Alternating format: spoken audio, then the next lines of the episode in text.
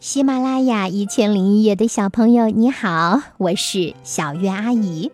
今天呀，小月阿姨要给大家来讲的是桑顿·伯吉斯的作品《乌鸦布雷奇》，这是由中国画报出版社出版的。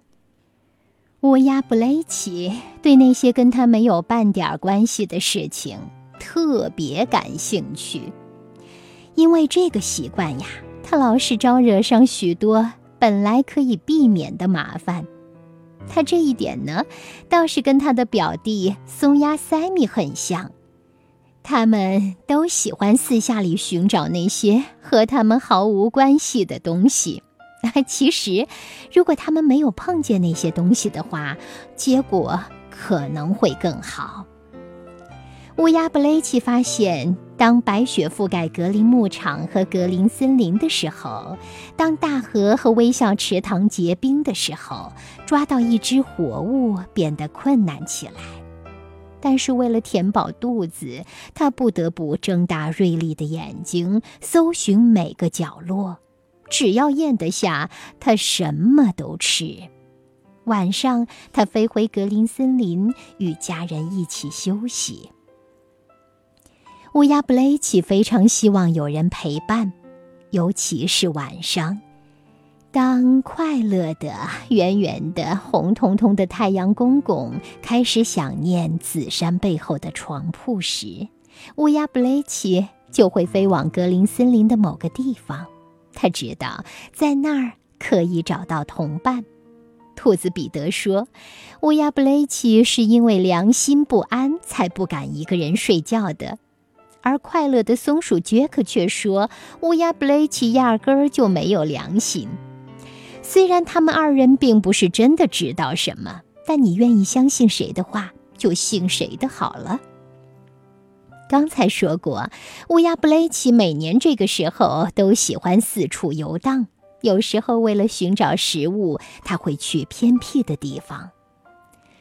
冬末的一天，乌鸦布雷奇突发奇想，打算到格林森林一个很偏僻的角落去看看。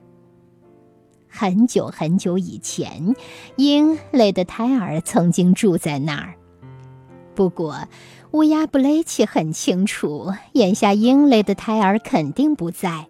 秋天到来的时候，鹰雷德泰尔飞去南方了。要等哈哈西解冻，再次的流过格林牧场和格林森林时，他才会回来。乌鸦布雷奇在树梢上空飞着，一身黑色羽毛，看上去就像是树枝的颜色。他锐利的双眼不断往下看，试图找到有趣的东西。此时，他看见了前方鹰雷德泰尔的家。他太了解这个地方了。以前英雷的胎儿不在的时候，他曾经来探访过，以后可能还会来。不知道英雷的胎儿的家里到底有些什么？乌鸦布雷奇非常清楚，英雷的胎儿此刻正在几百千米之外，所以没什么好害怕的。不过，乌鸦布雷奇很早以前就明白，百分之百的安全。根本不存在。他并没有直接飞往英雷的胎儿的家，而是先在树周围转着飞，这样他可以居高临下，好好看个清楚。突然，他瞧见了一个东西，喘了口气，眨了眨眼。这个东西又大又白，很像，很像一枚蛋，是不是很奇怪？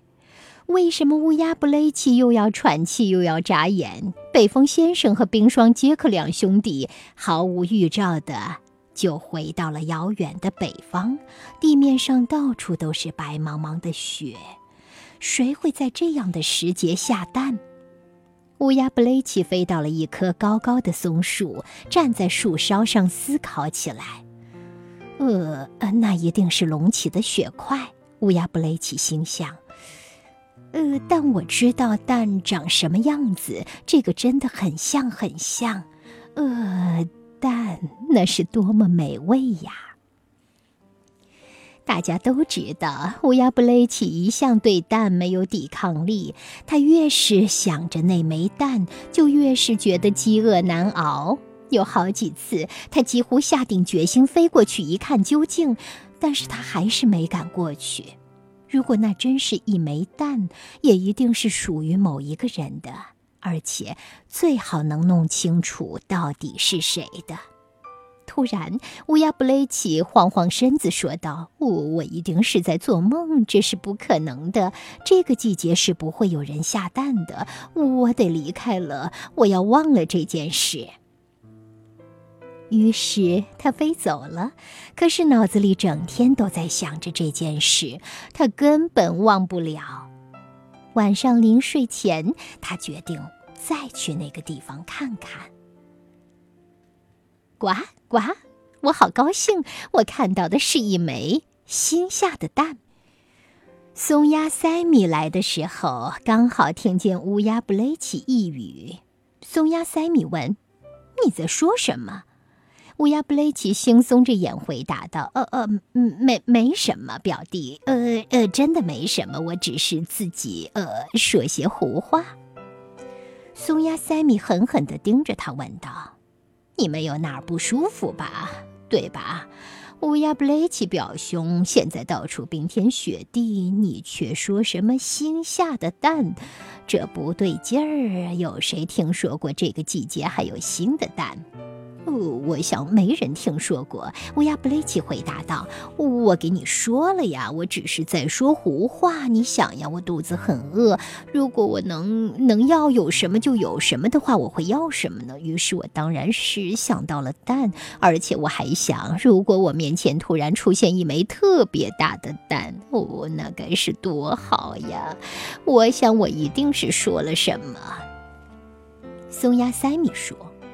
我猜你刚才一定说过什么。现在不是下蛋的时节，不过这个时节也不会持续太久。还是听我的，别做白日梦了。我打算去农夫布朗的玉米仓。也许玉米没有鸡蛋美味，但也不错，用来填饱肚子是再好不过的了。一起去吧。呃，乌鸦布雷奇回答道：“呃，谢谢，今天不去了，改天吧。”乌鸦嘀咕着：“我真笨，我就知道我是个笨蛋。我只是想再去英雷的胎儿家看看罢了。我没法不去想这件事。再说了，去看看，那又会怎么样呢？”他发现了有两枚又大又白的蛋。要不是亲眼看见，我是不会相信的。不管是谁下的蛋，这种时节就开始考虑家事，实在是太疯狂了。我得弄清。哦天哪，居然还是两枚蛋，这是怎么了？后来，乌鸦布雷奇知道了，格林森林那个偏僻角落里的蛋是属于猫头鹰胡提的。他很快做出了最妥当的决定，他要忘记关于蛋的事，要忘记曾经见过的这些蛋，还有要离格林森林那个地方远一点儿。谢谢你来听小月阿姨讲故事。如果你喜欢我的声音，那么你可以在喜马拉雅上搜索“小月阿姨”。然后你就会发现，哇哦，小鱼阿姨讲了六千多个音频呢。对，从幼儿的小故事，再到儿童小学阶段的长篇故事，分为不同的年龄段，还有一些写作的一些故事，希望你会喜欢哦。祝你有个好梦，晚安，宝贝。